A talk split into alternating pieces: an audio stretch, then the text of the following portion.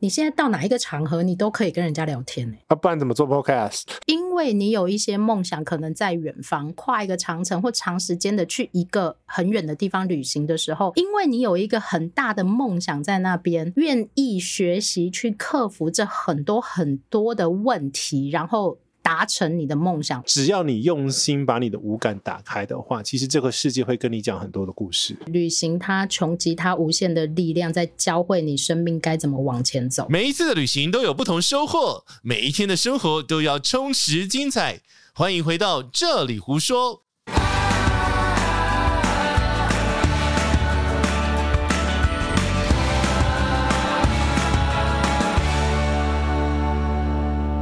你心动了吗？心动不如马上行动，好老气的广告词哦！不是，我心里想说你要夜配什么？我也不知道我要夜配什么，就是什么都可以。各位干爹，你可以插入任何一个产品在这边。哎、欸，那个听众朋友马上关掉。没没，不要这样子，因为前面还有那个，嗯，你知道的，你听到预告了。哎，预告什么？我现在都前面都会剪预告，小姐，你要有想象力，想象力，想象力，对对对。不是我，我，我只要光看照片我就觉得好笑了，不用想象力，太好笑了。这是一集在。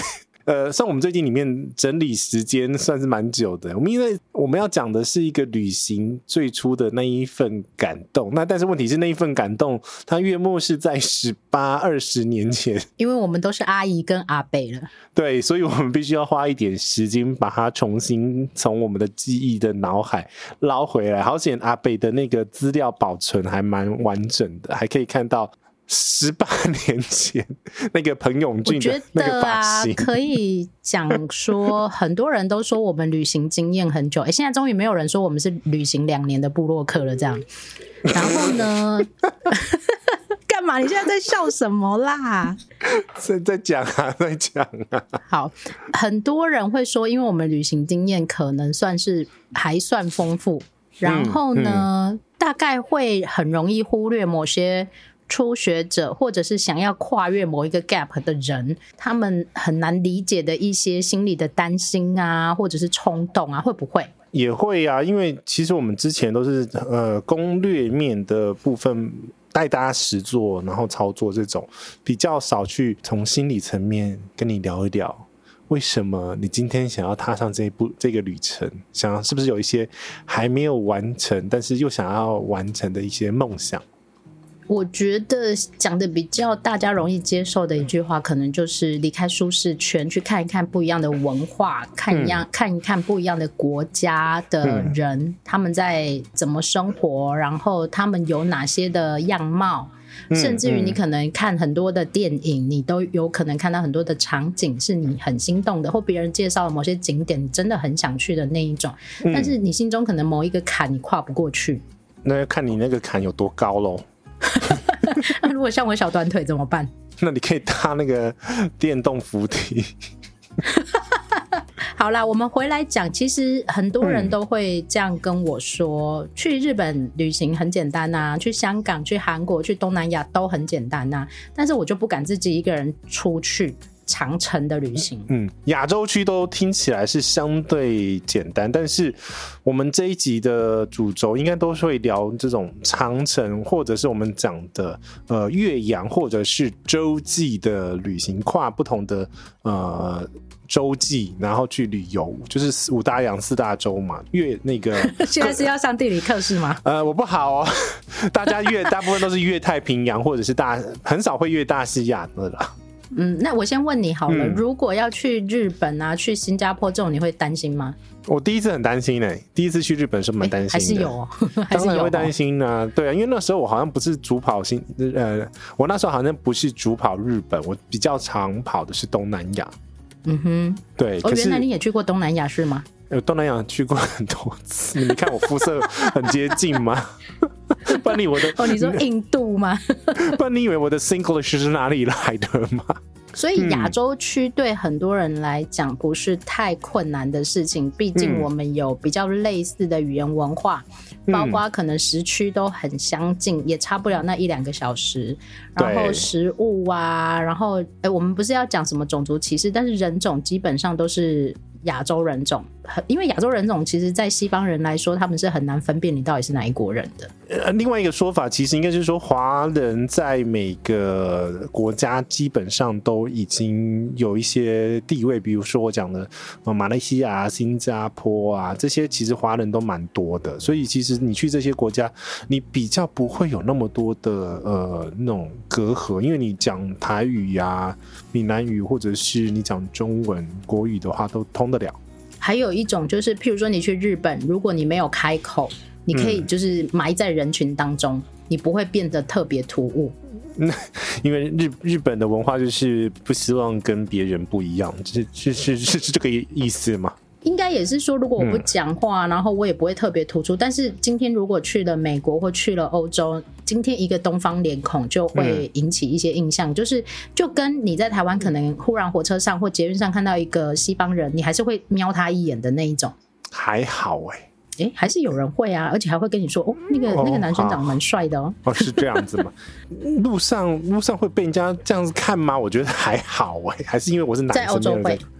哦，那是欧洲啊，因为美国本来就是一个文化的大熔炉，所以他们其实亚裔的移民很多，所以大家其实都见怪不怪。哦，那可能就美国没有那么大的冲击，但在欧洲会，尤其是在。华人很少的地方或亚洲人很少的地方，的确会有这种状况出现。因为我举个明显的例子啊，你光是去，嗯，你光是去这个美国啊，我我举个例子，西雅图的话，你到处都吃得到那个越南河粉，哦，好好吃哦。好了，回过来，我还是不要先先跳到吃的。我觉得这一集的重点，我一直很希望鼓励大家愿意也可以。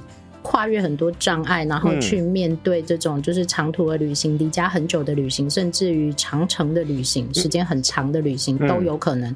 然后你去好好的感受一下，在这个旅行路上你会发生什么事情，你会感受到什么跟你原来生长环境完全不一样的文化冲击，甚至于带给你的兴奋。所以呢，刚刚在节目一开始的时候，呃，我跟杰西哦，在节目开头的时候还没有开始录的时候，我跟杰西就在讨论说，你的第一次旅行，长城旅行是去哪里？结果呢，杰西这个孩子呢。那个资料夹一打开，他就回不去了。开始回复了，怎么办？大家，请关掉，等一下再处理好吗？我们好好认真把节目录完。等下有人回，等下有人回说我可以。不是那个头发，那个头发真的是很帅气，好不好？好了，我我会把它放成封面。对，请大家给予这张照片一百个掌声，两千个掌声，好不好？真的很可爱，我觉得。然后，因为看到这些很年轻的悸动的时候，对，你会去想，为什么你愿意当时有一个冲动？那我我就要来问问杰西，你为什么当时有一个这么大的憧憬跟冲动，然后跑到美国去，直接过来了，直接跳对，直接过来啦。哦，好好。那时候其实因为大家都知道我是很技术阿仔嘛。然后因为之前 的背景的关系，所以对微软那间公司那时候还没有 Google，哦，所以对微软、嗯、呃对微软这间公司还蛮有一些憧憬。然后刚好那时候有参加他们的一些社群，所以有了这一次的机会，可以去他们呃微软的总部去好好的撒野一下。哦，所以你去参加这个活动的时候是还没有进这个公司的时候？没有啊，那时候还在外面是小屁孩，我才二十三岁，小姐。哇哦，昨天的事情而已嘛。回算一下，真的好年轻的时候，胶原蛋白满满的时候。好啦，你告诉我们一下，当时你的梦想是什么？然后你为什么去参加这个活动？然后参加这个活动的。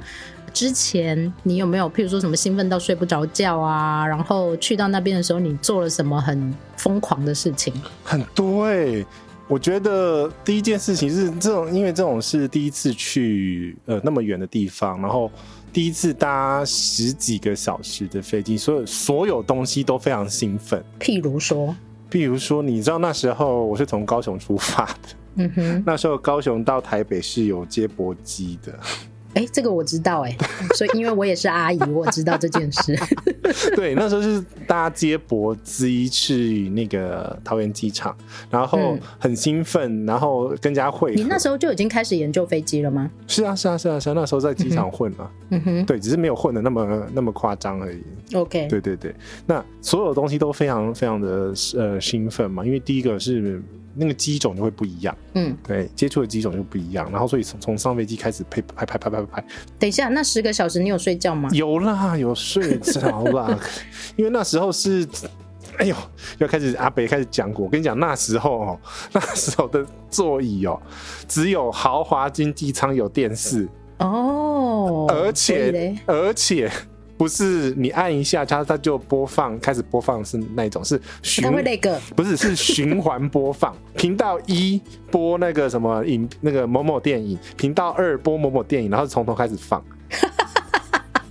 它是播卡带的，你知道吗？是录影带的那一种。哦，不能快转的那一种就对了，不能快转。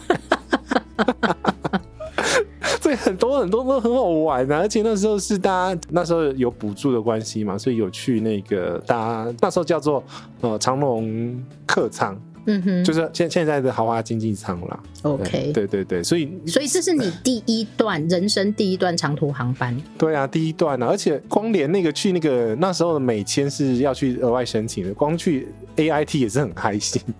很兴奋，就是你在踏上这一条路去看到你的梦想地的这一段路的准备过程，你就已经开始很兴奋了。对，而且那时候准备的资料超齐的，你知道那时候还准备什么？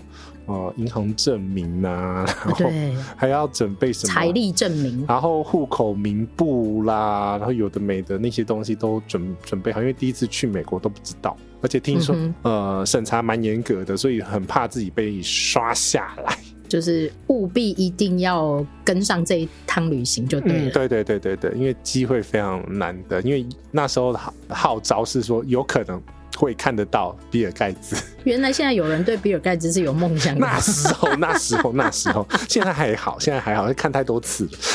OK，好，那其实我们这个节目并不是要去讲杰西这个女神有多了不起，啊、然后或者是杰西到底做了什么事。啊、对，但是我想要让。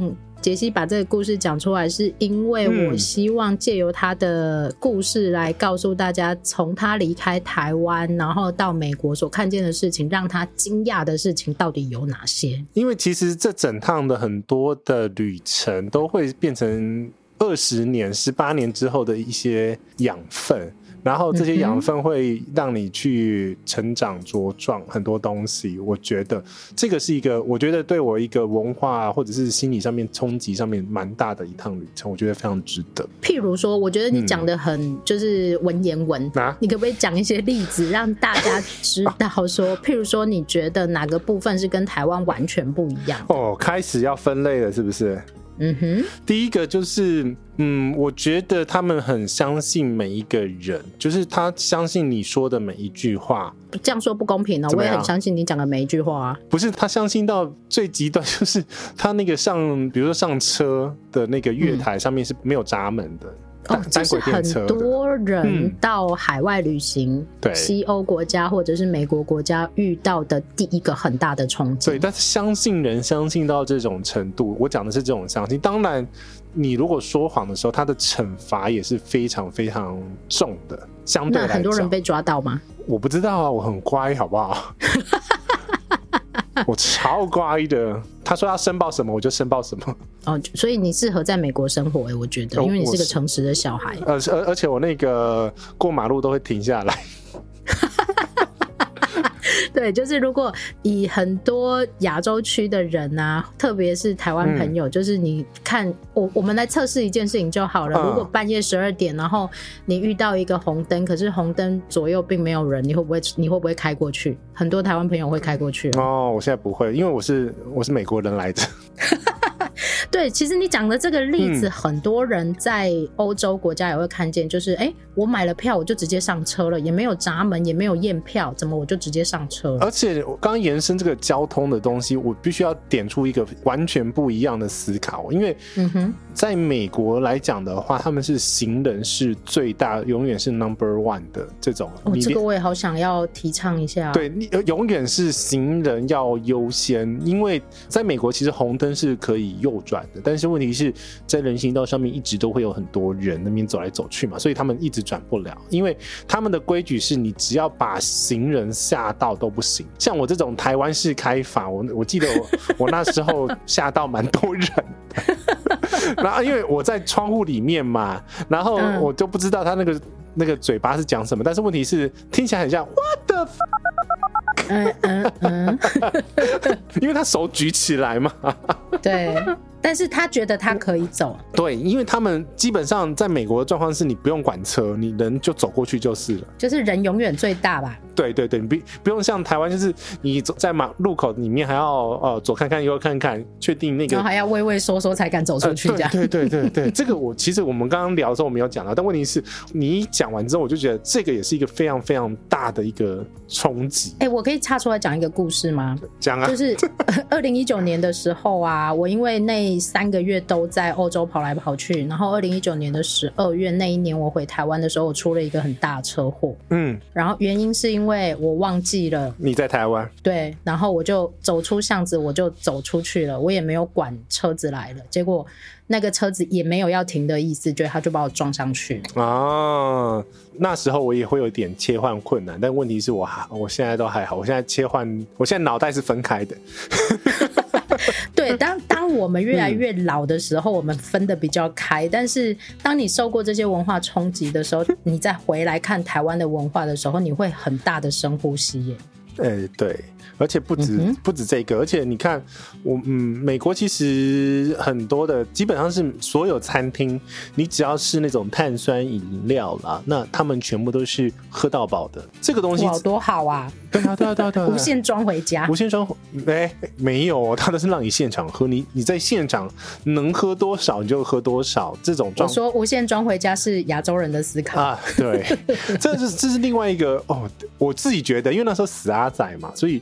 都觉得哇塞，可乐可以喝到饱，喝到吐，怎么怎么可以那么爽？你知道吗？哎、欸，会不会是因为你在台湾被限制惯了，所以你看到这种事情你会觉得很 shock？嗯，是吗？我我是觉得应该是说这个也不算 shock，因为他就是他们就是可乐就大惊奇啊，刘姥姥光大观演啊，哎、欸，怎么会有这种事情？因为他们的确是一个可乐比水便宜的国家嘛。嗯哼，对呀、啊。所以你会很期待到现在，还是很期待去美国喝可可乐吗？我跟你讲，美国的可乐真好喝。好，为了这个，我愿意去美国一趟。对，因为他，我跟你讲，他他不知道加了什么东西，美国可乐真的很好喝。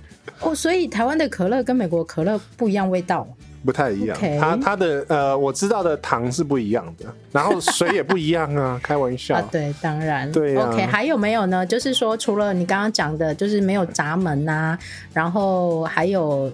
碳酸饮料无限畅饮啊，这一种，因为很多文化是后来台湾慢慢去学美国，然后才引进来。现在也有很多吃到饱餐厅是给你无限畅饮的这一种，或者是那是吃到饱。我我讲的是像是麦当劳，哎，你说的是无限 refill 的那个意思吗？对，无限 refill 啊，我我讲的是麦当劳就给你无限无限 refill。其实欧洲也有这样，就是你喝完你再来加这样子。对，但重点是很好玩。那时候觉得一个思考逻辑是：哎、欸，我买中杯也是那个价格，买大杯那个也是这样，也是那个价格。然后美国还有更奇怪的是，它 always 都有一个 jumbo 超大包超，超，超大杯，它还是那个价格。但问题是啊，我可以重新 refill 的话，我干嘛买那个超超超大杯呢？嗯，他可能是给 to go 的人吗？是啦，他其实是给带走的人。你当然现场你就真的不用买那么多多杯，因为可以 refill 嘛。但是，嗯、但我应该是说，他们思考逻辑很直觉、很简单，没有你想象中那么复杂。不会算计你的意思就对了。呃，是啦，我在讲大部分的。然后他也觉得你不会算计他。对呀、啊，可是我觉得另外一个冲击是，我觉得是那时候，因为你看二十三岁，十八年前，那时候觉得那边物价超级贵。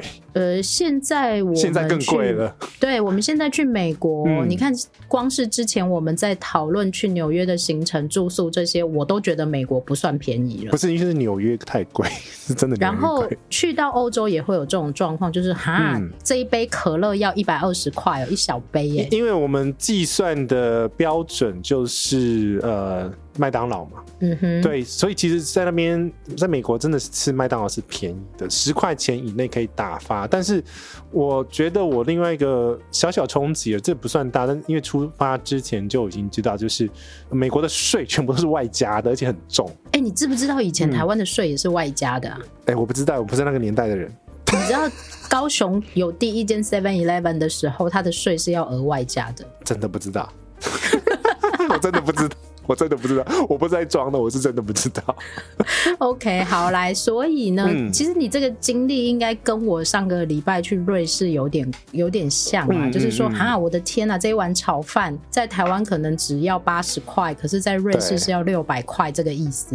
对，可是我们那时候就很好玩了，就是会开始开发那种可以在十块以内，然后可以吃到很饱的一间餐厅。那果不当然，就是在某一个转角被我们挖到那种，嗯，teriyaki 就是照烧鸡肉饭，teriyaki 的饭其实。超便宜，它八块，然后八块钱的分量大概是两人份吧，所以其实可以吃非常非常饱。所以我们后来好几次都是在那边那一家那一家去吃。如果我再重返西雅图的话，我会想要去重返那个当地回顾一下。你确定那一家还在吗？我不知道。哎、欸，现在不是有 Google 地图吗？嗯、打开应该就知道喽。你要现在马上开吗？对啊，我蛮想知道你重温那个感受。如果他在，你应该会有一个很 很大的想法吧？他如果在的话，他就是三十年老店了耶。更妙是，你居然记得在哪里？我知道，我知道，我知道，因为就在星巴克旁边。星巴克应该不会换吧？不会，Sheraton 下去，Pike Street 跟 Second Avenue，你不觉得那时候的记忆都会？非常非常鲜明，对，这是什么结论啊？不会吧？不会吧？是在还是不在？不在了，它被改成停车场了。哎呀，物换星移嘛，真的好怀念哦！而且对面为什么多了那么多洞啊？而且我觉得你真的如果重返那个地方，你应该会想要再去看一下。对，还是我们去西雅图就好了，比较便宜。可以年底吗？可以换一下吗？现在目前没有那么多空哦，要不然八月好像可以啊。八月目前没事啊。好哦，西雅图你会想要看什么？我不知道，我跟西雅图不熟，我跟美洲都不熟啊。西雅图我们可以去看飞波音，波音的工厂。先把节目录完呐。好，就这样洗。好，我们在刚刚怀念的 餐厅，然后他居然跟我插出一个要去西雅图的计划，这样。重返一些回忆呀、啊，因为它真的是我第一次的美洲之行，就是去西雅图。哦，我觉得那是占领你年年轻的记忆里面很大的冲动的一个部分啊，很大的冲动跟憧憬吧，很多而且开启你对于世界的梦想，嗯、我觉得这应该有很大的成分在里面。对，可是后面去了二十几次，所以现在还好。我就带你去你刚刚讲的那一间 Teriyaki 的。那个 point 前面看这样子，好不好？对，然后就哦不见了。他那个窟窿在，可是我不知道为什么他那个街景是围起的。嗯哼，就是、那个、没关系啊，去看就知道了。他在 downtown 哦，downtown 比较贵哦。嗯嗯嗯，好啦，所以这个是讲到物价的冲击的部分。嗯、我觉得其实，因为我我必须很直接的说，台湾其实并不是一个很高薪的社会，嗯，所以我们在欧美国家所使用这些就是旅费的过程当中，一定会觉得物价是相对高的，相对高啦。那真的要省钱，那真的是麦当劳最便宜。就是像美国的话，大概十块钱以内可以搞定一餐。但是我觉得，虽然说物价高，但是嗯，像这些经典的城市哦，就会出现一些经典的那个只有在电影上面会出现的那些场景。哎、欸，那你要不要把西雅图的电影跟大家讲一下比较知名的？我相信应该不少吧。那一百零一部啊，西雅图夜未眠。你看，连我没有看电影的人，我都知道。不是，现在图夜未免大家都知道，原因是因为他创造了非常多的景点。那他去的那些大的景点，我都有去绕一绕。比如说，呃，他在华盛顿湖上面的呃船屋，啊，就是在水上的那个水上房子啦，嗯、然后或者是他有一幕是走在派克市场，嗯、哼他有 Tom Hanks 有去那个里面某一个餐厅喝了一个浓汤，那我们也在同一个位置喝了那个汤。嗯，我可以理解这件事情，就跟现在很多人去欧洲都要追韩剧的，譬如说什么《爱的迫降》啊这种地方场景，然后或者是之前我去西班牙的西班牙寄宿家庭，就是很多人会冲着这些大的电影所介绍的景点而去这个地方旅行。那我我可以问你吗？当你站在那个就是曾经出现在你电视荧幕上面的。的画面前面的时候，你有什么感想法？就拍照啊，然后就业到此一游这样。对，就是那时候是那时候的心态还是那种哇，我要拍照，然后到此一游。然后后来后来去了好几次，就哇，好了，快来哦，这边这边是可以拍照的哦，你们可以拍一下哦。然后阿满吗？你有带阿满去吗？阿满没有去西雅图啦，阿满去是去 阿满不是去西雅图。对，可是我觉得除了电影那种景点，因为美国的很多那种跨国大公司嘛，像西雅图。就出产了，基本上是三间呐。嗯、这三间公司你一定听过，第一间叫做微软，微软我听过。啊，第二间叫星巴克，星巴克我常喝。对，第三间叫做 Amazon，Amazon 我会买。我跟你讲，这三间的话呢，它其实都有类似参观的地方。然后星巴克的话，它因为它的第一间的创始店，它的那边卖的杯子。杯型跟纪念品是完全不一样的，然后就是在派克市场旁边，所以很多人会就对了，当店限定。他那那间店用的这个 logo 是最原始的咖啡色的那个女神的版本。从这里呢，我们就可以知道杰西是一个完全美国控。嗯啊美国控吗？也是啊，我里面很多微软啊、星巴克啊、Amazon 啊，都是。可是我跟你讲，Amazon 现在在市区有走进去到走出来，你完全不用结账的商店啊，我还没去。呃，不用结账，但是你要付钱哦。对啊，我 想不用结账，下回啊，不用结账要不要付款啊，真的是。好，为什么你对这些东西跟这些大企业会形成你的美国梦想？就是它对你到底有什么意义？就从小在开始读这些东西，然后看这些东西啊。因为男生你也知道，就是喜欢这种机械啊、科技的东西比较多嘛。嗯、然后另外一个比较大的公司你也知道，就是波音嘛，就是它的工厂也在西雅图。嗯、这种很多这种，你会因为这个城市，因为它的历史，你看美国历史也不过两百年，可是它问题是它很多东西都会把它。保留下来，比如说他们很习惯是有一些什么博物馆啊，或者是一些纪念碑，他都会把这些第一代他们移民 immigration，他们因为他们移民文化嘛，所以第一代 immigration 留下来的很多东西，他都会把它保留下来。好，那我可不可以这样说，就是说，可能从小在你的生活世界里面，你对这些东西就是有兴趣的。嗯，譬如说有些女生对嗯 Chanel 的东西本来就很有兴趣，有的女生对 LV 很有兴趣，他可能就会把巴黎定成他的一个。梦想的旅游地，然后他要去这些地方好好的看一看，是这个意思吗？嗯、可以讲这个意思，因为真的蛮多女生朋友的确是她的梦想国家是是法国，没错。对，这些精品的圣地这样子。对对对。所以呢，这是你的梦想，然后完成了一半以后啊，那我要问你说，嗯嗯、你觉得你去到这个地方看了这些东西之后，有没有让你觉得跟台湾完全不一样的地方？第一个完全不一样的就是你。走到哪里都要开车啊，然后没有车子是完全。所以你那时候有开车去吗？前两次因为太嫩，虽然说有驾照，但是问题是你不敢在美国开车。但问题是后来玩玩开了，玩疯了之后。嗯，一定要开车。你在美国一定要开车，我跟你讲。为什么？原因是什么？因为你去 Seven，呃，他对不起，他 Seven 很少。你去一个 Walmart，你去一个呃超级市场，你去一个 Target，、嗯、你都要开车半小时。嗯、你觉得你要不要有车子？就是不是像我家楼下是 Seven，然后我走下去就可以买泡面的意思、嗯。对，然后就算你用那个最快的什么 Amazon Amazon Now 去送外送的话，也要等大概。一个小时吧，所以没有那个没有拉拉这件事。呃，他们有他们有 Uber E 啊，但问题是，你光点跟点之间的距离就那么远了，你觉得他们他们速度会快吗？也不会快，而且不要忘记还要加小费。它是一个走到哪边都是要给小费的国家。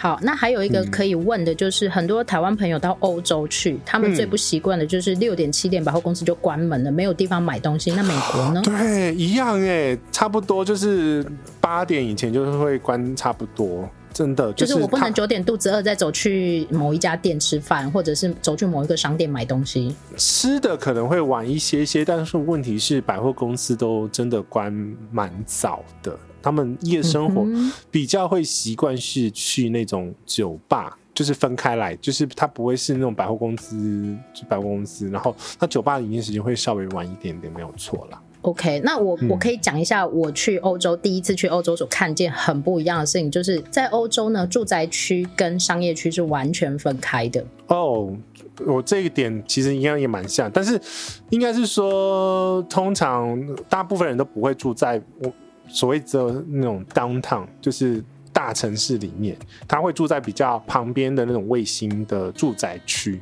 对，所以我要回到你刚刚开车的那个问题。所以每天开车一两个小时去上班是正常的事情吗？很正常啊，尤其是西雅图的交通很很很塞。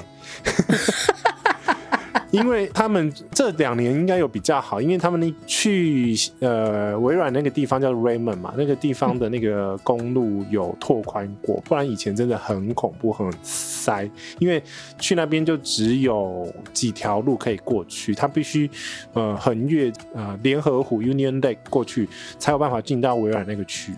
另外一种就是因为西雅图的 Downtown 嘛，另外一个记忆非常超级无敌深刻，就是因为它基本上都是单行道。我说我。我有一次是开车，然后把行李从 A 饭店运到 B 饭店，我的同伴就说，就直接问我说：“你怎么那么久？我都快半个多小时了，不是很近吗？”我说：“你全部都是单行道，我要绕很远。”哦，这就跟那个南部人到台北开车可能是一样的意思啦。嗯对对对，因为真的直线距离没有很远，但是问题是，他开车的话真的要绕超级无敌远。所以在美国如果没有车，嗯、基本上是寸步难行。它不像譬如说在台北，我只要跳上捷运、跳上公车。然后或者有个摩托车，我就万能了这样。欸、可是这样子也形形成他们这种租车文化非常非常呃盛行，而且它的生态系统非常完整的。比如说，它有那种早鸟租，还有晚鸟租，嗯、然后甚至租一个礼拜也比较便宜的这种这种服务。基本上啦，所有的机场都有租车点，而且是车子的库存量非非常多的那种，因为。美国人他们习惯的这种跨州旅游都是点到点是搭飞机，然后一下飞机之后就是租车，所以他们租车来讲的话，其实呃，你如果不挑比较大大的那几个牌子的话，其实可以租到一天大概二三十块美金。以内的大概一千块以内，对，很便宜。嗯哼，对对对。OK，这个在台湾，因为台湾不大，所以台湾比较少这样的旅行方式，很少人像我是已经很习惯这样的就是租车旅行的方式，所以很多人都会觉得说，哈，你在台湾也要租车旅行哦之类的。那这个是很不一样的文化，因为毕竟美国就是它的大小 size 是完全跟台湾是放大很多很多很多倍的这种。对，那个开车一个小时叫做非常合理的一个状态。和嗯，就。大家都会接受嘛，这样。对对对对对，对。好，OK。然后这个是刚刚讲到一个比较让大家可以体会到，就是杰西到底看到了什么。嗯、那其他的部分有一些是文化上面的，譬如说，因为杰西第一次去是跟着团体去嘛，所以你有发现什么？就是跟学生啊，或者是他们文化上面不一样的东西吗？因为我们去的那一个算是比较偏这种研讨会性质的，所以其实有分堂跟各个。呃，产品开发的呃小组去做一个开会，那我觉得我那时候第一个心灵上面感到非常大的冲击，就是第一个，等一下，这个冲击是害怕、紧张还是？不是不是不是是。他看到一个现象，然后觉得怎么会怎么会这是在台湾不会发生的一个现象？呃，我从来没有在台湾看过这种状况，就是看过那个百万小泉塔嘛。嗯哼，就是选我选我选我选我，所有人都在台湾都是不要找我，不要看我。对对对对对对，就是上面在讲课嘛，但是通通常哦，直接打断，直接举手哦，你会然后直接问问题。就是你，你是上课的人，嗯、然后讲到一半，他有问题，他就直接打断讲了。对啊，他可能会举个手，但是问题是你就是随时中间会有一个 interrupt。但是当然后来有看过几个几几个模式，就是说你如果有问题的话，我们把它放在后面，我们集中在后面一起讲完。这样子。嗯，但是问题是，我第一次看到这种模式，就是哇塞，你居然可以让大家一起参加这个呃这个东西产品或者技术上面的讨论，而不是通常我们台湾的那种教育模式都是单向的嘛，就是老师讲你就给我听就是了，然后有没有问题？嗯、没有问题，就这样子。呃，不能有问题，不能有问题，不能有问题。但是在那个状况下说，哦天哪！另外一个觉得。他们为什么为什么都可以非常那侃侃而谈？第一个是侃侃而谈，然后都不会卡住。那那时候英文真的不好，十八年前真的是超级英文有够烂的。嗯哼，那时候其实另外一个感觉的另外不太一样的是，因为我们传统授课的时候，就是学生在听人家讲的东西的时候，你就乖乖要在那个椅子上，然后正坐好，正襟危坐的。的方式，但是眼睛要看前面，脚不可以乱踢。对，可是问题是他们就是呈现各种不同那种嗯慵懒的姿态，慵懒的姿态。那这就算了，坐地上的坐地上，然后坐在后面台子上面坐在台子上，站着的站着。OK，他们允许各种不一样的方式，嗯、只要你有在上课就好了。他也不叫上课，他比较像是在沟通一个概念。我们讲的台湾的那种上课是真的是单向的那一种。所以你觉得、嗯？这个不一样，是因为他们愿意接受别人不一样的意见，对，他们愿意去讨论。因为其实这个东西也是让我为什么说我现在是一个美国人，就是我这种表现会很在如果在台湾的社会当中，是就给小哎。呃，应该说，呃，因为我了解杰西，我大概知道杰西有意见就会讲出来，嗯，但是他没有什么其他的意思，他只是表达他的意见而已。嗯，但是在台湾的社会里面，就会很容易。被侧目，然后被臆测。你怎么那么多问题？你是死小孩，对不对？对，然后你那么多意见，不然都你来做好了。对，通常就会有这种状况出现。但问题是，他们那时候，因为我参参加过，其实你那一次是第一次，但是后面参加过好几次。其实，其实这个就是他们的一个沟通的文化，或者是。一个不算是他们很接受稀松平常的过程，嗯、对对，每一个人都会讲话，每一个人都可以发表意见，那我们也可以彼此讨论，嗯、但是决定权在谁，他们也搞得很清楚。啊，对对对对对对对对对，我可以听你的意见，但是我知道我心中要往哪一个方向走。对，你说的有道理，也许我可以往你那里去。这样子，没错没错没错，就是这这个意思，非常好，收敛的很好。嗯 不是嘛？因为我知道你想表达的意思是，嗯，每一个人的意见都是被尊重的。对啊，因为你没有意见，那我们怎么知道你吸收进去的东西是什么？然后你没有意见，那你我举个例子来讲，哈，我你怎么去代表你这个？因为我们是很全球的那个社群都有参加嘛，那你怎么去代表你这个国家？你怎么代表你这个文化的人去发声？发声音的声.因为我举一个例子来讲好了，非常明显，然后他们最后有采纳的就是，我们亚洲文化很多的状况下都会有字幕啊，对对，看电影啊，或者是一些广播啊，嗯嗯嗯。那因为我们那时候的那个，我后来参加的产品的一个项目是跟这种电视有关系的。嗯，嗯，你就电视儿童、啊？对对对对对对对，接的很好，我就是要你接这一句。我我没有 say 好的哦，你就电视儿童啊？对，好，我就说，因为我们这个文化，我们不管是台湾、中国、呀、日本，我们很习惯有字幕，所以请你把那个功能表在设计的时候不要压到底，你留一点点。那个空白让我们看得到字幕，然后他回答什么呢？就接受了。然后 OK，那当下当然说他没有接受，但是他后来看到产品改出来，是真的有把它避开来。哦，你的意思是说，你的文化有在这一个产品的设计里面被尊重到？因为他们习惯是说，我们提一个意见的时候，你不能单纯讲说我想要怎么改，但是你要跟他讲说他的情境，你为什么要这样子改，然后会造成什么样子的困扰？那他他们就会回过头来，就是你刚刚讲的，依照他们的自己的那个产品本身本来就有一个中心思想嘛，那他觉得他应该要尊重，或者是他觉得呃那个。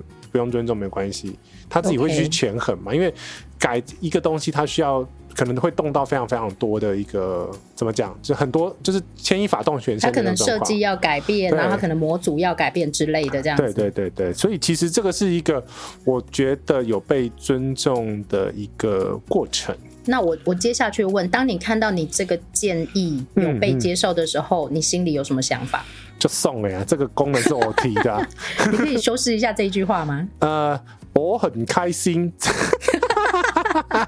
就是你觉得你的意见 并不是没有用的。对对对，他们有在尊重你，然后因为你代表的是。这个语言的族群出来跟他们做产品的沟通，因为我们去见的人全部都是呃产品设计的呃小组嘛，那我们就对代表我们的国家区域.然后去跟他们讲说我们需要什么样子的呃一些设计或者是产品，他们那时候是真的会拿一些我们都不能讲的功能，然后去问说这个东西你觉得怎么样？嗯哼，对。所以我觉得啊，你想要表达的是美国文化对于每一个人的尊重跟每一个人的重视。嗯，他会尊重你发言的权利，但是他的意识，他本人的意识是怎么样？我尊重你发言的权利，但是我不一定要同意你。哦，呃，我们比较常在网络上讲，就是我捍卫你发言的权利，但我不一定接受你的意见。对。对，OK，对，好，所以呢，我觉得这个也是我在欧洲长途旅行的时候会很容易感受到的一件事情。因为我们反观回来亚洲区，特别是台湾文化的孩子，嗯、因为我以前在学校上班嘛，孩子真的很容易僵化。譬如说，小小孩就会老师我，老师我，老师你为什么都不叫我？嗯，但是一直到嗯小五、小六之后。都不要叫我，最好不要看我，然后没事就好的这一种。为什么会变这样子啊？咱们咱们的教育体系，因为师生比太高，然后再来是，嗯、我觉得啦，这个是我个人的觉得，这不代表所有人的意见，但是我觉得就是我们的政策或者是我们的教育对自己并没有太大的信心。欸、可是我们的教育系统应该都是偏向这种升学，然后考试。嗯就你乖乖把书背好，成绩考好就好了，其他的你不用管啊。但问题是，他们是训练你思考的逻辑、思考的架构，而不是在你这个标准答案是什么。所以我相信很多人会觉得，也知道这件事情。嗯、美国人会说亚洲人都很会考试。嗯。就是数学很好啊，背书很好啊，嗯、但是在逻辑系统这一个部分，思考能力跟表达意见这个部分，亚洲人是真的比较需要练习。哎、欸，我真的花了很大一段时间，然后去那时候真的心中是有那个一个。冲击，然后有一种在对抗的那种感觉，就是哦，我的对，不是不是对抗，不是 不是愤怒，不是愤怒，不是愤怒，是那种我过去二十三年学的东西，跟我现在看到的东西是不平衡的一个状况的那种那种。这个就是冲击啊，这个就是所谓的文化冲击。对。然后你会喜欢上这种感觉，对不对？嗯。这代表以后你都要都得发言，因为他就因为我们那个产品其实算小的，所以他轮一周，他一定会轮到你发言，你就要讲什么。好，第一次去都不敢讲什么，因为我们没有被训练要发言，脑袋没有自行去思考说等下要讲什么，所以根本。轮到你的时候是一的一一一片空白。我跟你讲，很多人都这样啊，嗯、尤其是我跟你说，就是即使是在大人的世界里面，在亚洲区的人也是这样，就是啊，我们等一下要来提供三十分钟的 Q&A 时间哦，然后所有的人就开始低头，嗯、不要叫到我，不要叫到我。然后呢，所有的讲师就会说啊，那我来找一个人好了，然后你就会心里想，完蛋了，他认识我。欸、可是问题是，通常是台湾是你 Q 一个之后，然后后面就开始。对，就是他暖机要很久了。对对对对对，要领头羊了。可是后面会又问到欲罢不能。对，通常都是这样。对，所以呢，我觉得我我很想要听到的就是这样，就是尤其是你在台湾读书或成长了二十多年，然后你在美国看到的东西，其实我们今天要讲的并不是说哦美国有多好，而是杰西离开了亚洲区之后，他所。经历就是离开他的舒适圈，然后跟他习惯呃完全都不一样，然后跟他的生活方式、连说话方式，甚至于搭车，你每天醒过来听到的东西是完全都不一样的时候，他其实会升值某些东西在你心中，刻在我心中的那个名字嘛？好，所以你可不可以先总结讲一下这一段的旅程对你后来有没有什么很大的影响？嗯，我觉得其实算是思考方式有一些改变，然后你的表达、自我表达的这个意愿也会比较高，因为你知道人家在在这样子的一个情况下，你人家是这么样子一个主动去争取发言的机会。我讲一个更明确、更更极端的例子，就是说，如果当你有机会，你可以问比尔盖茨一个问题的时候，你想要问什么？嗯哼，嗯哼，当着比如，那你问他什么问题？我当然没有问啊，我那时候都是熟辣。因为原来你也当过死辣就对了。我我跟你讲，那时候很好笑，就是我们那种亚洲区的呢，因为都很怕大家就是人生地不熟，所以他其实会有带队官，然后有点像是领队那个角色，说、啊、哦，我们几点几分要在哪里集合，然后一起坐车去。可是问题是，小队长的意思就。对对对对对。可是我跟你讲。到后面根本没有人在管，因为 不是他就写的那么清楚，你干嘛要一个领队在那边呢？他就是你几点几分出现在你该去的地方，这样子就好啦。亚洲区的孩子被教育成为要群体行动，嗯、对对对对对对，这个我觉得是对不起啊，我后后来就是很超级无敌叛逆，就是。没关系，我后来也很叛逆啊，没事。对，就是我们家都很叛逆。对，就习惯了这个哦。我你几点几分我又回来，那就好了。你为什么我们要大家一起行动嘛？我就是习惯去，比如说东看看西看一看嘛。然后大家会去，就是那时候去微软园区嘛，就开始搭车乱跑，跑去别动，然后去乱逛。所以他有改变你后来在台湾这一段时间的生活方式，或者是生活模式，甚至于是工作或思考模式吗？嗯，应该是说那是一个启发。但是问题是你当然在台湾你没有办法这样子。但是问题是我已经相对来讲，如果是在一个群体来讲，我是。偏美式的那种人，然后那、啊、你就美国人呗？对对对，然后很好玩，就是呃，老板只要有那种外宾来，就是比如说是讲英文的来的，就是他都要叫我出去。不是因为你英文特别好，不是不是，我那英文超烂的，就是因为我会跟他们问一些有的没的问题。我觉得应该是你心中比较没有畏惧吧。呃，对，我就连碰到什么。大明星啊，或者是谁谁谁，我都没有，我就当做他也是人。对，我觉得这个真的是亚洲区的孩子，尤其是你完全在亚洲区成长之后，啊，你会碰到很大的一个冲击的部分。哦，对啊，就像我那一天碰到 K 董，我就说哦，他他也是一个人而已。嗯哼。但是有些人就会把他当偶像啊，啊，对，然后把他当明星啊，不是当偶像明星不好，而是呃，你会给他一个地位，是跟你一个平等的地位，让他去用这种平等地位去看他，不管是那个人是谁。就是你不会失去你自己的意思了。对，因为不管是他是位置在高，是呃，我讲的社会经济地位，他是高或者是社会地位是低的，我们都是用同样一个角色去看他。好，那我我其实可以顺便分享一下，我去欧洲旅行这么长一段时间啊，嗯、其实我我应该有跟杰西讲过，我多数时间在欧洲，我是相对觉得舒服的。怎么说？譬如说，他们排队绝对不会黏在你旁边，他们是保持非常好的社交距离。嗯哼。然后他们是非常非常尊重每一个人，然后。包括有人帮你按电梯，一定会说谢谢，然后离开电梯一定会跟你打一个招呼的这一种，然后彼此祝福的这一种。譬如说有人送餐点上来，他一定会说哦 enjoy 呀、啊、什么，就是我觉得在这个礼数上面是非常的完善跟周到的。哎、欸，不是说我们我们亚洲是那个文化之邦吗？但亚洲的人会僵化，而且会害怕。嗯然后或者是在很多像我这一次去瑞士啊，我真的很深，因为我后来其实对饭店有很多很多的感受经验。然后我再回到这一次再回到瑞士的时候啊，我觉得他们真的，即使是第一线的工作人员，工作再忙，他的准则跟专业都不会消失。你说他的那个准度是很够的，就是他该做什么事情，比如说问好那些东西都还是在，都还是在。然后呢，他该提醒你的，他可能会用很俏皮的方式提醒你。然后或者是说，哦，譬如说我问他说，哦，请问我这个我使用这个 pass 有没有优惠啊？嗯、那他就会很俏皮的跟你说、嗯、，I'm sorry，没有，但是我可以给你一个微笑。他就直接这样跟我讲，嗯，那你就会觉得哎、欸、舒服。嗯嗯嗯，他帮你当朋友，他不会有一个，就是其实我刚刚讲的，你看人的时候不会有一个高低的一个位差。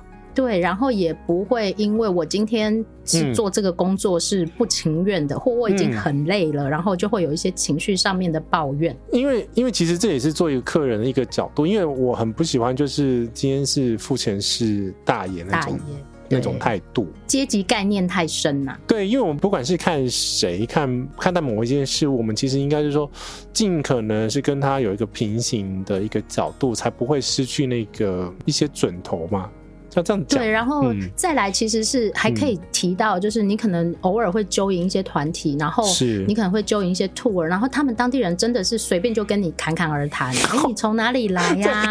有，我跟你讲，对啊，然后，然后，哎，然后他是真的愿意跟你聊起来哦，然后我他会跟你分享他从哪里来啊，什么之类的。我我这个这个我有非常大的体悟，就很爱聊啊。对，不是因为我跟你讲那时候呢，我们。那个第一次去嘛，所以第一个是有时差，第二个是没有习惯这种。我真我真觉得外国人很爱 social，他们不管到哪里都可以一直聊一直聊。然后我觉得这个不是他们很爱 social，欸，他们被教育成这个是礼貌。哦，对对对对，就狂聊，反正不管是什么样子原因，反正就是你就看到亚洲人那一区是很安静的。然后你就看到老外的那一区，不管是哪一、啊，不是，我要跟你说，亚洲人不是安静，亚洲人是在厕所很吵的那一种。我在讲是在车上，好不好？OK，然后呢，你继续讲，你继续讲。那个是超级安静，然后呃，我们是搭接驳巴士嘛，因为四千多个人一定要搭巴士。嗯、然后你再说一次，几个人？四千。Oh my god！嗯，四千人 就是可以把整个市区里面的那个饭店都可以住满，还要分五间饭店的那种。好，OK，然后嘞？好。然后呢，我们就一定会跟别的国家的人坐上同一台车。那对，一开始的时候我超级不习惯。你要说他们都会主动去跟你打招呼，就是你好你好，我是哪里的，然后我是什么产品的呃的那个社群，然后我是哪一个国家的，然后你后你知道吗？后来就直接装睡。典型的亚洲人，对，不是因为真的，这是社交比例上面的不太一样。而现在，但是我觉得啊，嗯，我我这样现在看起来，我觉得你有把这个文化带回来耶。你现在到哪一个场合，你都可以跟人家聊天。啊，不然怎么做 Podcast？OK，所以你那一天跟你那一天跟聂公邀请，聂公说了什么呢？我看他，因为我在读他的脸色，因为他毕竟还比较传统嘛，所以新宇的朋友，我知道我 我不会直接主动去发 mail 给聂公，因为这样会造成你们下面的困扰，所以可不可以有一个下面的人给给我一下你的 email 或联络方式，我我联络你就好，不要吵聂工。好啦，回来，我觉得这个经验也开启了我非常非常不一样。嗯、就是譬如说我在 tour 里面遇到美国人、嗯、或者遇到德国人，他们只要稍微能讲一点英文，他真的是很愿意跟你交朋友的那一种。哎、欸，可是问题是聂工这个例子，我觉得也可以拿来做一个范例，嗯、就是说，嗯嗯，哎、欸，前因后果讲一下，为什么你会碰到女工？哦，就是参加新宇的那个微旅行嘛。嗯哼，然后因为一直想要访问聂工或者是 K 董，但是我那时候 K 董超级无敌忙，但是而且我们没有事先申请，对不对？呃，对。然后可是问题是我没有想要让他讲很久，我觉得三十秒一分钟让他讲个话，在节目露出，他就委婉的拒绝，因为我觉得还是礼貌性还是要问过人，但是我觉得亚洲人会有另外一个问题，就是我我就不敢问。啊、哦，对对，对，可是问题是以，而且会假设别人会先拒绝。对对对对，可是美国的美西方教育的话，其实是你有问有机会。OK，啊，这真的不一样，这真的不一样。对对对对对对。而且亚洲区的人的教育是你不要造成别人的困扰。对，因为他们是他们的呃，西方的话是这种思考是你要自己去争取你自己的曝光机会。嗯哼，而不是等机会来到你前面，或者等他们来问你说，你有没有话要跟我说这样子。对，怎么可能？聂公 至少至少聂公知道我是谁了，他就拿到名，他就拿名字就拿起来说，哦，这里胡说，这不想说哪一个哪个乱七八糟的节目。OK，所以我觉得的确，这样一系列听起来，这个美国经验或者后来的美国经验的确有改变你。可能你本身的个性也是比较活泼的，但是你被前世绝对不是 亚洲人。对，所以我的意思是说，你可能本性就是很活泼的孩子，但是你被亚洲教育教的很乖，或者。你学会要很乖，你才能活得很好，在亚洲区里面。嗯嗯嗯。所以，于是，在你二十三岁的旅行的时候，对你来讲是完全不一样。你说，哦，原来世界上也有人这样活着。对，然后而且是活的，它的色彩跟那那那些话是猜写的呀。你可以讲中文好吗？我们听得懂。偶尔你要讲英文，我们也可以，好吗？Their life, their life is the, the people of theirs. Their life is so colorful. OK, OK，你讲英文比较好，你不要讲台语。好啦，然后所以呢，嗯。讲、嗯、了这么多之后，我还是要回到鼓励听众朋友的这一块，嗯、因为你有一些梦想可能在远方。当然，如果你的梦想在日本，那你就想办法去吧。日本很简单。对，但是如果你有办法跨一个时区，或跨一个长城，或长时间的去一个很远的地方旅行的时候，嗯。嗯又要回到我们本来节目的主轴，就是你必须要，欸、对你必须要克服的事情还是很多，你要学习处理的事情还是很多。嗯、但是，因为很多人准备自由行的过程会放弃，对不对？对，我现在好多画面，但是我不能打扰你。好，等你要把画面记得啊！哎、欸，我这次有忍住不要插你话，你有没有发现我有进步？有，你很棒，而且不会 repeat 两遍了。好烦哦、喔！嗯、好，所以呢，因为你有一个很大的梦想在那边，譬如说你有我们刚刚讲到巴黎的梦想，然后你有譬如说布拉格的梦想，或者你有美国纽约大苹果的这个梦想，嗯嗯，嗯你就愿意学习去克服这很多很多的问题，然后达成你的梦想。我觉得我这样说没有错吧？对。就是因为你你的眼界开阔了，然后你看到更多不同的东西，你知道这个世界是充满各种不同可能性存在的。所以，当你看到一个事情的时候，你就不会只会看它的单一一面，就是我们传统教育或者是你知道的你的文化背景的那一面，而是会用更开拓，然后更多不同面向的呃一个想法去面对一件事情。嗯哼，然后或者是说。答案永远不会只有 only one，你可能会有很多不一样切点跟角度跟想法，或者站在不同位置的人，他们的决策思考是不一样的。我觉得这个是很重要，就是永远都一件事情，永远都不会有标准答案。嗯，然后再来是，当你的眼界开阔，或当你的意见被接受，或当你曾经很就是有些人会觉得说你为什么不喜欢我，或或者为什么他可能在台湾亚洲区的。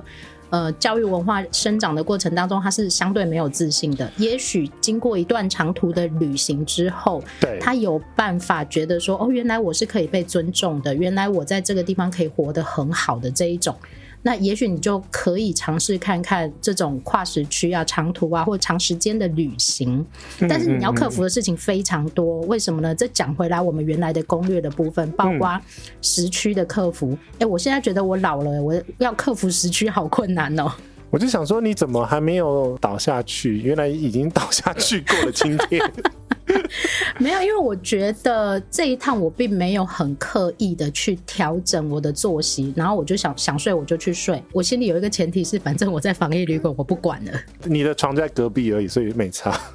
对，然后而且我哪里也去不了，嗯、所以我并不用去担心说哦，我明天要上班，或者是我的小孩我现在要处理，然后或者是说哦，我等一下就要去煮饭，然后或我等一下去处理什么事情。你的行程很之前这个你在外面的行程是非常。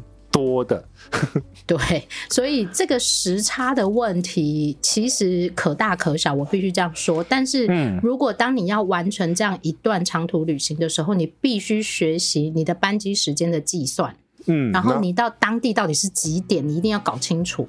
嗯，其实我们在之前的懒人包里面，在懒人包。的十九，然后有讲到了时差的这个问题，那也有讲到怎么去克服它。但问题是在这边的话，我们其实要特别点出来，就是说这个时差的呃问题一定会出现在这种跨洲际的一个旅行当中。去日本不用有时差就对了啦，一个小时你再插个头。连手表都不用调的那一种，要啦，不然会错过班机哦。我跟你讲，对，但是你的生理感受上面不会有时差这件事情。对，那我觉得我们可以特别为新手们或从来没有跨洲际或长时间旅行的人、长区域旅行的人，稍微讲一下时差到底什么感觉。时差哦，就是有人在想睡不能睡，不是，是有人在你头那边打了一拳，然后你就突然晕过去那种。哦，就是第一个是你的生理时钟可能还是在亚洲区的时间，因为你去欧洲很简单，因为它就是有点熬夜而已。对，你要把你的睡眠时间延后，然后撑到晚一点才睡。但是你去美洲的话是整个翻过去。翻过去的意思是？呃，就是现在这个时间点是人家刚起床的时间，我们现在录音时间是晚上，啊，白天黑夜完全不一样。对，它就是差了十八个小时，所以它会整个翻过去。嗯、呃，现在是美国的早上十点。对，差不多。没，哎，现在没有了，现在是早上八点吧，七点。早上七八点。嗯。然后我现在想睡了，但是美国现在才刚要开始。对，然后所以 所以那时候就很好笑啊，因为我还我还记得有一次，哦，现在是早上的七点四十六分。OK。对，呃，台北是十点四十六分。呃，我还记得有一次非常印象深刻，是飞 LA，然后通常我们抵达的当天，我通常不会排行程，但是我朋友说他要出去晃一晃，然后呢，嗯、晃一晃，我们就吃完饭之后呢，我直接在马路口睡着了，这是真发生过的事情，欸、是真的发生过的事情，因为我跟你讲，这呃，这很多很好笑的事情，这个时差呢，嗯、我跟你讲。因为我们都是去开会的，然后去西雅图那种开会的时候，嗯、你就看到早上都还好，你到中午一点过后，你就看到一排人，不对，一排亚洲人 站在整个教室的最后面，因为他们不想睡着，因为睡着很难看然后所以他们宁愿站着听。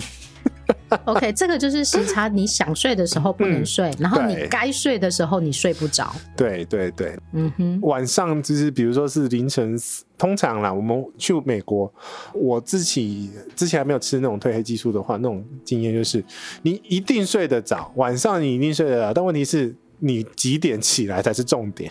啊，我现在就是这个时候哦，我现在就是这个状况哦，就是譬如说十一点去睡觉，然后十二点半就醒了。那啊，你你你你惨了啊！你这样子去美国会更惨哦。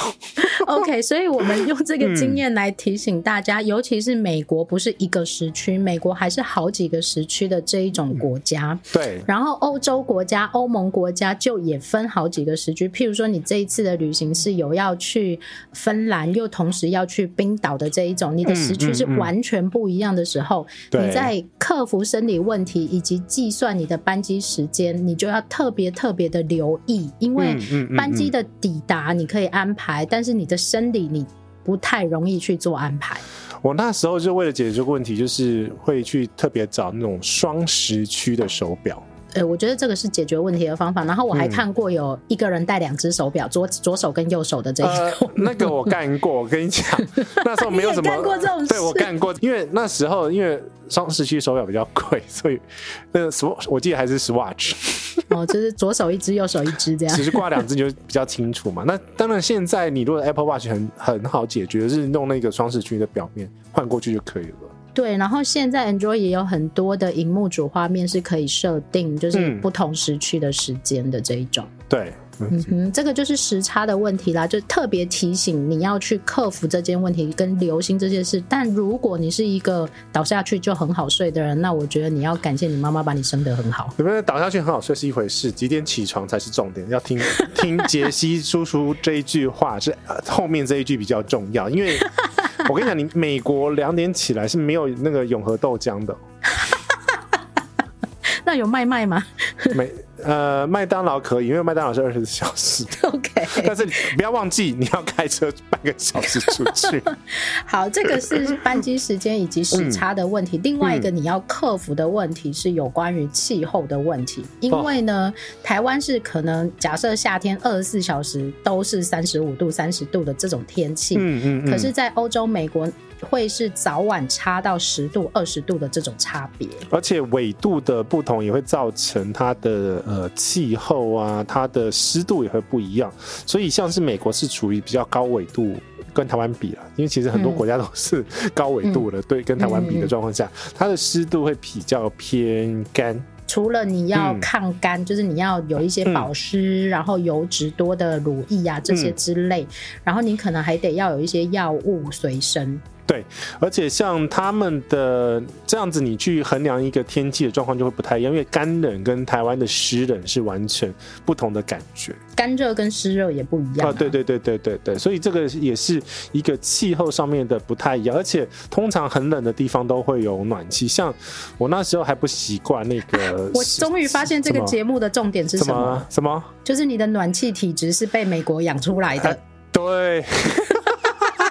我跟你讲，真的，因为那时候没有这种习惯，是室内有暖气。然后呢，嗯、你会穿很厚的毛衣出门，然后在里面就会热死，你会感冒。我我觉得比较重要的是你会感冒。对，这个就是那时候小时候不懂事，就不知道这样子穿。其实那种温度下面来讲的话，你重点是在防风。对，所以这个这种高纬度或者是离开亚洲区的，嗯、其实日本比较高一点的地方也是这样，差不多差不多了。嗯，对，但是你一定要有一个防风或者是。不要被吹到头或者是脖子的这种外套或装备，对，对，然后但是里面你可能要穿的相对是舒适，或者甚至于是薄长袖或短袖这一类的就好了。因为其实真的他们里面呃外面天气十几度，可是问题是里面穿短袖的大有人在，因为他们觉得很舒服。林先生，你知道我这一次去西班牙三月去的时候啊，嗯，然后我发发生了蛮多次这个经验，尤其是住公寓的时候。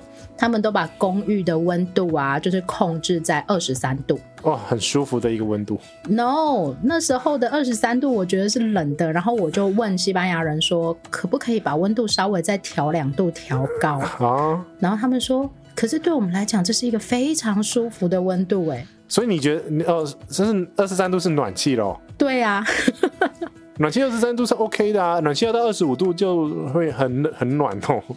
对，然后所以呢，这也是一个感受度上面的差异。嗯、因为当时的我记得那个是在雷翁这个城市，它当时城市的温度大概是在五度到十度左右。嗯嗯嗯嗯。嗯嗯对，然后对他们来讲，因为他们白天可能都会到十度，然后他们觉得二十三度就是相对舒服的温度，已经是温暖可以穿短袖的温度。可是对我们来说，我们不习惯这么冷的天气的人来说，对，就会觉得它是一个有点凉的天气。嗯，所以像这种温度来讲的话，我其实暖气自己会开比较暖一点。如果如果可以调的话啦，对，这个就是文化习惯上面。因为譬如说，嗯、呃，我不晓得美国是不是也是这个状况。欧洲比较高纬度的国家，他们的房间里面都会有那个热水管的暖气。那很多台湾朋友家里是暖气机的暖气是不一样的。美国的话比较是暖气机的暖气，不是那种热水管的，而且，诶，热水管是不是比较古老哈？呃，是。然后那个 美国很多老旅馆的话，它的冷气空调会是装在窗台。欧洲是多数都在窗台，但是它是热水管，它是走热水系统的。嗯，然后这种暖气，它长得跟叶片式的暖气很像，但它是走热水系统的。那所以很多台湾朋友在欧洲看到这些暖气的时候是不会使用，不知道怎么使用的，哦、不习惯，不习惯。嗯、可是我们这边是美式系统的话，应该还好，就是按按按就可以处理掉了。呃，对啊，按按就好啦。然后，OK，对啊，他们室内的暖气是真的还蛮可以到很暖。OK，好，来，这个就是生活作息啊、气候啊，就是时间上面的一些跟生活有关系的部分。另外一个比较重要的部分，它其实掺杂了一些有关于文化的部分，就是所谓的无法适应的是食物的部分。我觉得就是大家你的心中是不是有那个亚洲味了？那啊，我举手，我有。那你你还蛮严重的啊，我对我蛮严重的。对我自己的状况是，只要有热食就好，但是因为。呃，你也知道欧美 很多冷食，什么都冷的。他们习惯，对他们不习惯这种明火的煮饭方式，然后也不习惯太复杂的调味或烹调。呃，我觉得比较神的就是比较烦的，就是你每餐都会看到培根，然后那个炒蛋。早餐就这样，还有番茄。呃，差不多就这样，就这样。还有黄瓜。对，然后那个午餐呢，就是吃鲑鱼。Oh my god！每餐餐餐都有鲑鱼，我跟你讲，我不能炒青菜吗？很难哦。那我不能扯拉米吗？我跟你讲，我们这种老屁股到最后呢，因为知道微软园区有一个餐厅，所以我们都自己溜出去，然后去那个园区吃佛。吃佛是什么？佛啊，越南河粉啊，你不知道佛？哦，oh, 我们叫剖啦，佛那个念佛，OK，就是那个汤面的意思啦。越南生肉生牛肉河粉，河粉不管它，反正就是热的，就是 就有汤的面就对了啦。对，不管它里面是什么，反正就是一碗汤面的意思。对对对 对，就是我觉得年哎会不会年纪大亚洲胃会比较严重一点啊？我一直在想这件事、欸。我只想要喝热的，我没有办法一直吃冷的，你知道吗？对，尤其是长途旅行或长程旅行，或有些人我知道他们可能一去就是一个月、三个月、五个月的这一种啊。你台湾或亚洲区，你经常都是有这些热汤热食，然后你习惯的味道的时候，一开始你可能可以接受当地的食物，嗯、但是超过两个礼拜之后啊，你这个思乡情却会出来。所以你知道后来哦，我去西雅图开会的时候，我自己都是自己带自己的茶。然后是有泡茶茶具的那一种，反正上课他在上他的，泡你的茶，我泡我的茶。Oh my god！没有人问过你的茶吗？呃，有人问我说茶杯哪里买的？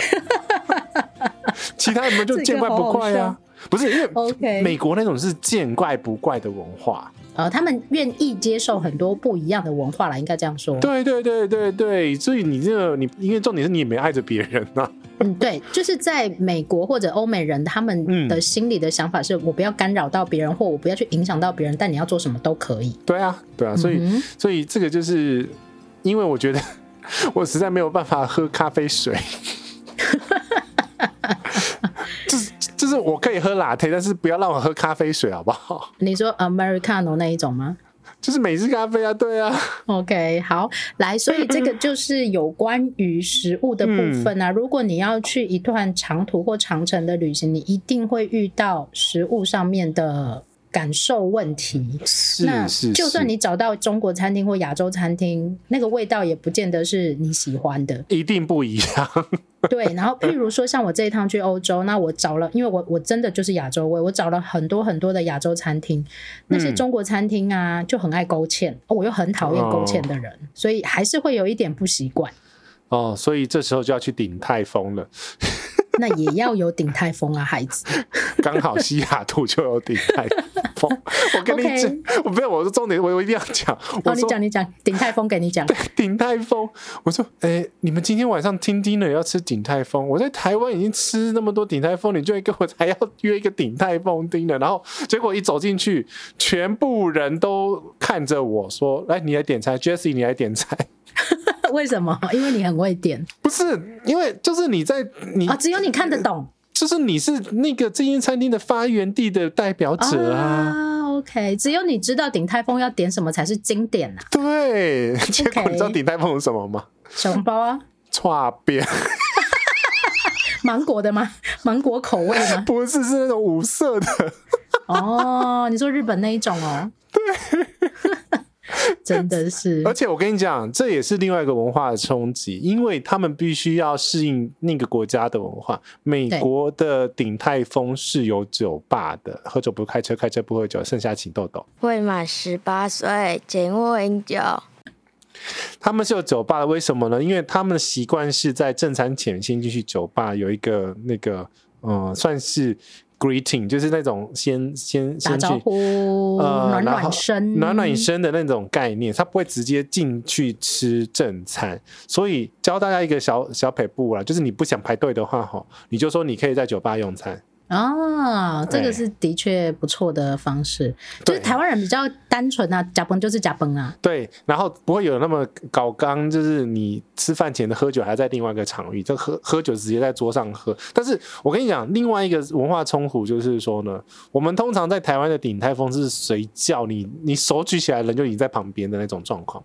对，但是问题是美国是小费文化，所以每一桌呢都有负责你那一桌的服务生。你只能叫他，哦、我不能叫别人。我看那个妹妹很漂亮，我不能叫她。不行，你只能叫他，因为他是负责你这一桌的，因为你小费要，收你小费嘛。对对，这不是只有鼎泰丰了，而是这个美国餐厅都是这种指定服务生的那种文化。OK，所以你服务生不能乱拦。也是好事啊，也是好事，就是对啊，他会为了小费，就是抛媚眼的服务你一点，抛媚眼的抛媚眼啊，啊，跟你聊天的聊天啊，为了就是要多五趴的小费嘛。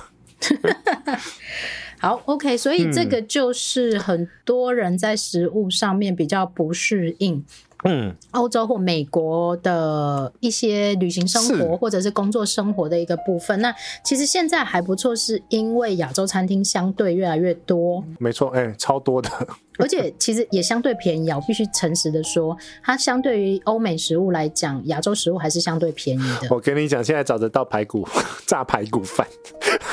哎、欸，我听说有挂包哎，在美国。对，可是那个要吃到很传统的刈包还是比较难度。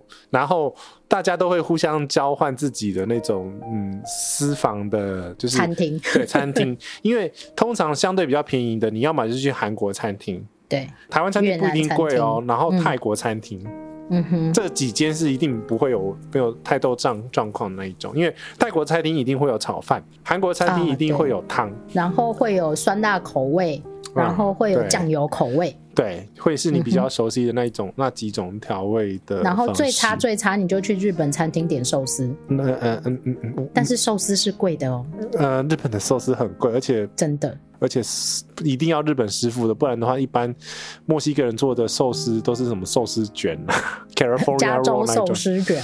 对对对对对对，他们那种正统的板前的比较少，真的要日本人开的。嗯、西雅图蛮多的啦，西雅图蛮多日本正宗开的呃餐厅。好，OK，我们讲了这么多啊，嗯、其实前面在讲杰西亚北的年轻故事，然后呢，中间我们插了一些议题来讲，你在。呃，想要去体验这些长途、长时间或跨时区的旅行的生活的时候，你必须牵涉到哪些事情？嗯、最后一个，其实我们还是要以我们两个年纪这么大，啊、然后呢，对啊，我们旅行年纪很大啊，是够大了吧？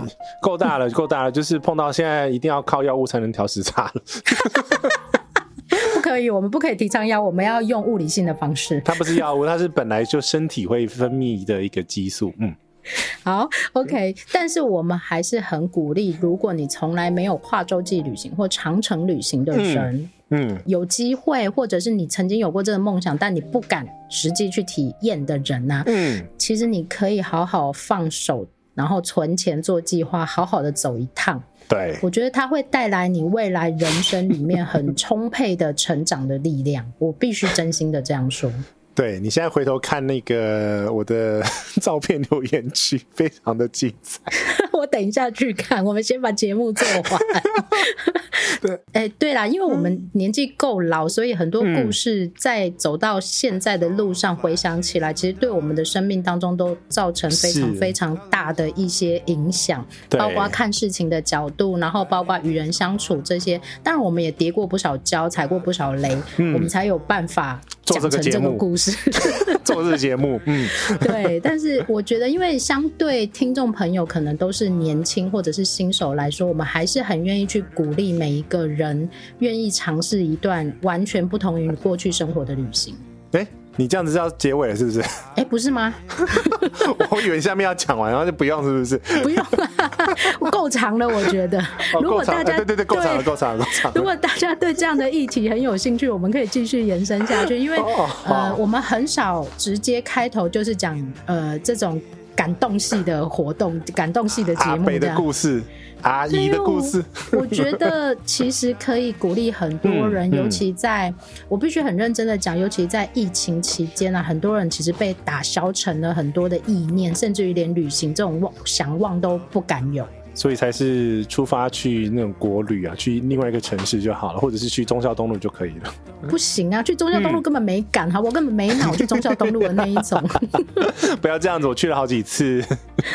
不是嘛？如果你是南部的孩子，嗯、那你可能会有一个什么所谓的台北的梦想。是，但是如果你可能在某一本书上、某一个电影启发了你这种长途旅行或长程旅行的想法的时候，请好好的去计划它。我觉得它对你的生命会有完全。不一样的意义在。嗯，我觉得其实旅行当中，其实很重要的一个部分，就是让你开拓了整个看世界的一个眼界。也就是说，你旅行，你不用特别去期望它。可以带给你什么？因为它旅行的本身，它本来就会带给你很多的冲击，很多的想法，跟你看事物的各种不同的角度。